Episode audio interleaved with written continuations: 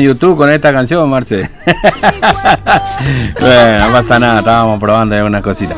Muy bien, eh, nos está esperando Matías, vamos a la calle. No puedo esperar más. TVO Digital y Diario Formosa Express presenta Móvil de Exteriores.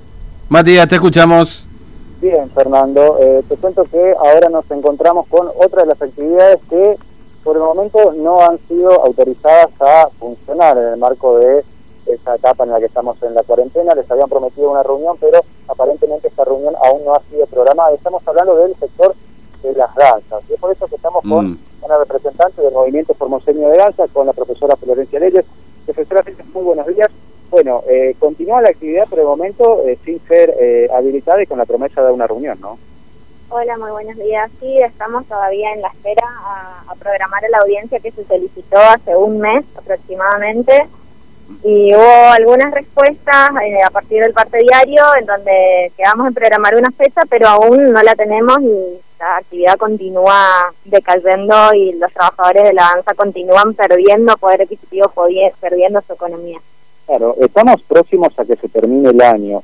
Eh, si se habilita la actividad, eh, ¿sería una buena noticia o le quedaría poco tiempo para poder trabajar?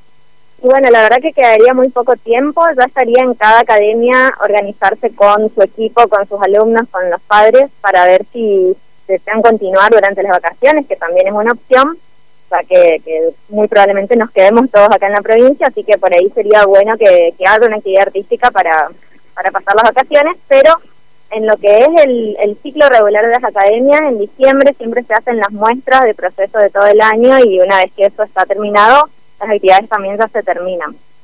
Eh, ustedes habían presentado un protocolo eh, para que se desarrolle la actividad también al aire libre, como hay actividades que se están desarrollando, ¿no?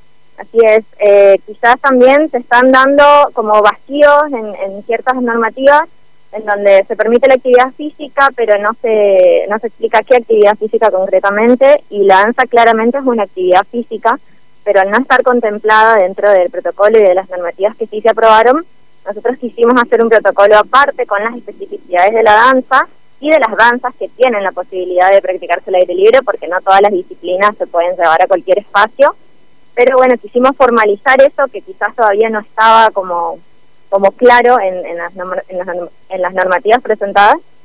Y también estamos aún esperando la respuesta de, de esa aprobación o de la reunión para volver a reformularlo si es necesario.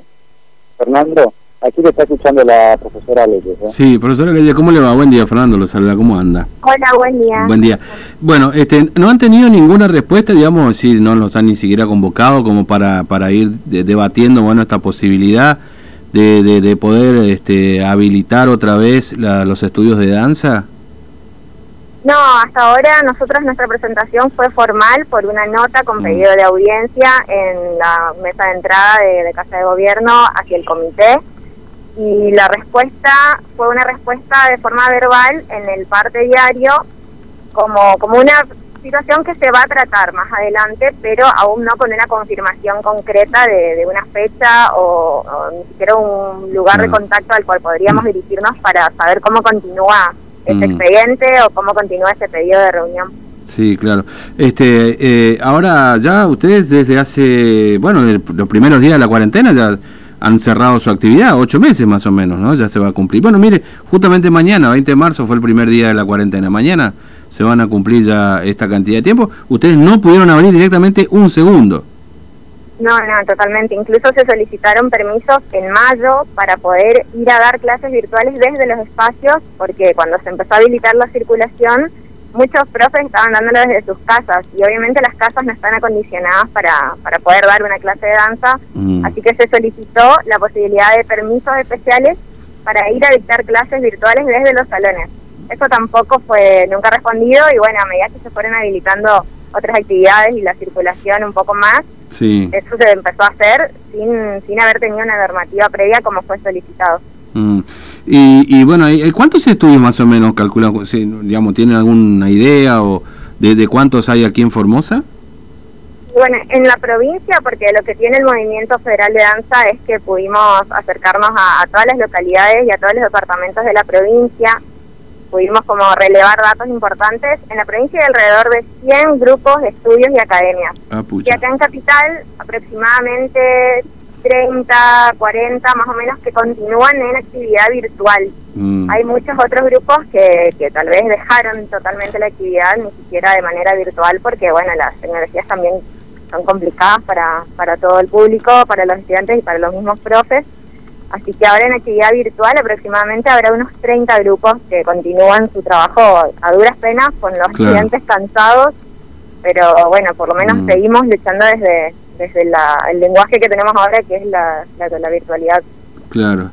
Eh, y algunos, mire, ayer charlábamos con la gente del Club Náutico, ¿no? Tenían dos profesores que decidieron irse.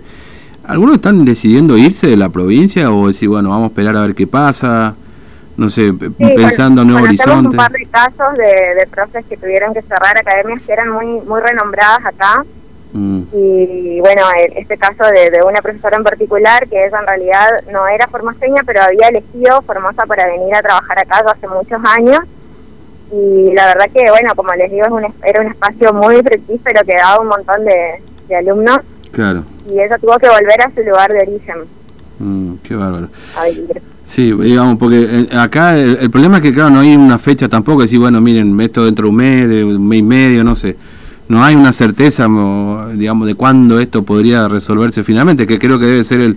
Por supuesto, no, no trabajar lo es, de hecho, ya, pero eh, si le dicen, bueno, dentro de un mes vamos van a empezar, bueno, ya sabés cuándo, por lo menos, pero acá no hay ninguna Además, respuesta. Igualmente nosotros comprendemos que, que el regreso a la actividad, a pesar de que tenemos todo perfectamente preparado, comprendemos que el regreso a la actividad es difícil y que hasta no tener la certeza quizás de, de las medidas sanitarias o de la vacuna, lo más probable es que no podamos volver. Mm, Pero se han presentado proyectos alternativos con, con propuestas de asistencia económica. Desde Nación hubo muchísimos subsidios, muchísimos, eh, muchísimas convocatorias en las que los trabajadores culturales pudieron presentarse, tanto los espacios físicos como, como academias y los trabajadores culturales independientes, que las lanzó el Fondo Nacional de las Artes. Y hasta ahora esas han sido las únicas ayudas que, que pudieron tener algunos de los trabajadores culturales, porque la verdad que eh, el Fondo de Desarrollar fue una convocatoria que aplicaron dos espacios de acá de Formosa y las becas Sostener y Fortalecer Cultura alrededor de 20 más o menos. Ayer, antes de ayer volvieron a salir los resultados y había personas de Formosa, pero muy pocas. Lo mm, que nosotros solicitábamos, además de eso, que en realidad viene de Nación por otra vía, solicitábamos alguna asistencia provincial también, ya que los trabajadores de la danza siempre colaboramos con, con todo lo que se organizaba, con festivales, con Claro. presentaciones, sin recibir un cachet como debería ser. Nos pareció que quizás esta era una buena oportunidad para retribuir eso que, que Mm. tanto habíamos brindado claro. tampoco obtuvimos respuesta de eso. Entonces, entendemos que quizás regresar todavía no sea una posibilidad al 100%, pero para esperar necesitamos una asistencia económica. Mm. Eh, bueno, gracias eh, por atendernos, muy amable, que tengas buen día. Bueno, gracias a ustedes. Hasta luego. Una última pequeña pregunta que le quiero hacer aquí a la profesora. Eh, en algunos casos se ve, por ejemplo, eh, gente practicando Zumba. Eh, básicamente, usted cuando presentan el protocolo podría eh, igualar a esas clases la de danza, ¿no? Sí, totalmente, porque en realidad lo que el problema que, que tiene la danza, que por ahí se la diferencia de, de las actividades físicas como, como zumba, como el gimnasio, todas son actividades físicas, pero la danza se la carga con esta carga emotiva de que en realidad es algo hermoso que lo hacemos porque expresamos y lo sentimos. Y en realidad un bailarín que se dedica a bailar también necesita el mismo entrenamiento que una persona que entrena crossfit, que hace funcional. O sea, además de la parte expresiva que diferencia la danza de la gimnasia, la parte física es fundamental y muchos bailarines se están lastimando por hacer clases en lugares que no deben, en sus casas, o bueno, incluso al aire libre también, para ciertas danzas podría ser perjudicial, pero necesitamos que también se tome en cuenta la, la vida útil que tiene el bailarín y las necesidades físicas que tiene el bailarín para mantenerse en entrenamiento y después de un año de no hacer nada o de hacerlo en condiciones que no debe, el volver a la actividad va a ser muy difícil, puede hacer que pierda trabajo, puede hacer que se lesione, un montón de problemáticas que, que estaría bueno que se tengan en cuenta también a la hora de tomar estas decisiones. Profesora, muchas gracias. Muchas gracias a ustedes.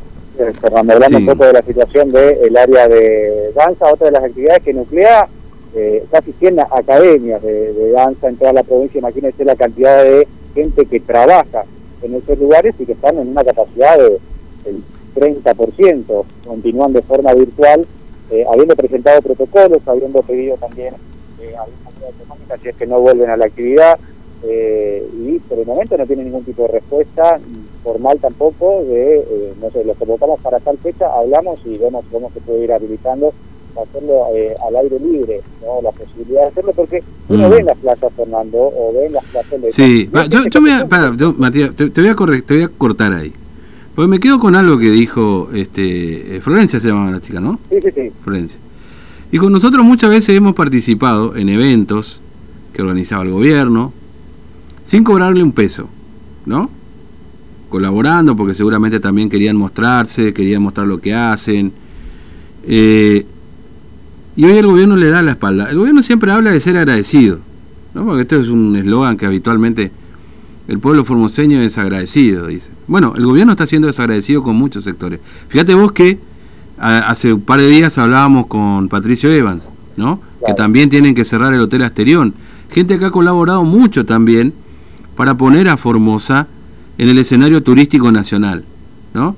Con el Formosa de Agusto, con eventos de aquí, eventos de allá. Y hoy están abandonados a su suerte, ¿no? este, mucha de esta gente, que in- insisto, han colaborado sin cobrarle un mango a la provincia, pese a que la provincia despilfarra guita por todas partes, ¿no? No atendió a estos sectores, no atendió a estos rubros ahora en esta cuarentena, y que han colaborado también por interés propio seguramente, por mostrar lo que hacen, eh, pero también por mostrar lo que puede ofrecer la provincia. Exactamente. Y hoy ni siquiera los miran, ¿viste? Entonces me parece que ahí hay un gesto de desagradecimiento también por algunos funcionarios que permanentemente los han convocado sin un mango y que ahora los ignoran, ¿no? Entonces, ¿cómo después vos mañana llamás a esta gente para decir, miren muchachos, vamos a organizar tal cosa? Si, si después, eh, o en este momento tan difícil, ni siquiera una palmadita en la espalda, ¿no? Claro. Este- Seguramente hay cosas que van a cambiar después de eso, ¿no? Y no sé, qué sé yo, pero en definitiva me parece que hay un montón de caretas que se caen, ¿no? Creo, va, no sé. Bueno, Matías, gracias, ¿eh? hasta luego. Hasta luego, Fernando. Fíjense ustedes como eh, el otro día también lo decía este Patricio Evans charlando con nosotros. Nosotros trabajamos mucho para que la provincia, junto con el Ministerio de Turismo,